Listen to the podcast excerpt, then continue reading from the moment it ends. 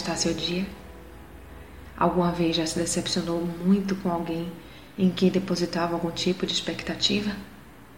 Pois é, algumas vezes criamos expectativas e as depositamos em algumas pessoas, mas nem sempre estas coincidem com a realidade do outro e ao final ficamos decepcionados. Mas será que essa condição de esperar algo de alguém é mesmo necessária para nós? O ser humano tem em seu natural o desejo de sentir seus sentimentos e atitudes correspondidos. Sente uma carência em seu interior quando isso não acontece. Ainda mais quando se trata de alguém que se pensa conhecer o bastante para confiar que seu proceder será conforme suas expectativas.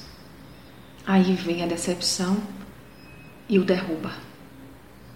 Às vezes o outro sente que deu o melhor de si mas você fica insatisfeito por ter criado grandes expectativas.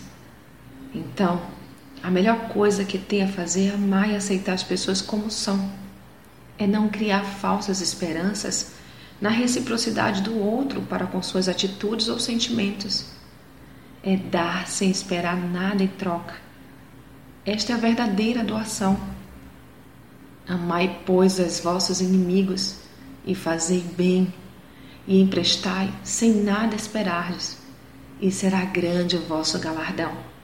E sereis filhos do Altíssimo, porque Ele é benigno até para com os ingratos e maus. Lucas 6,35 Ainda prefere criar expectativas?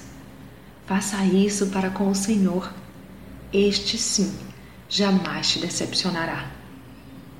Se formos infiéis, e ele permanece fiel. Não pode negar-se a si mesmo.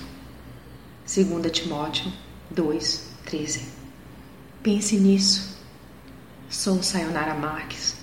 Minha página no Facebook é Despertar Espiritual Diário. Fique na paz de Deus.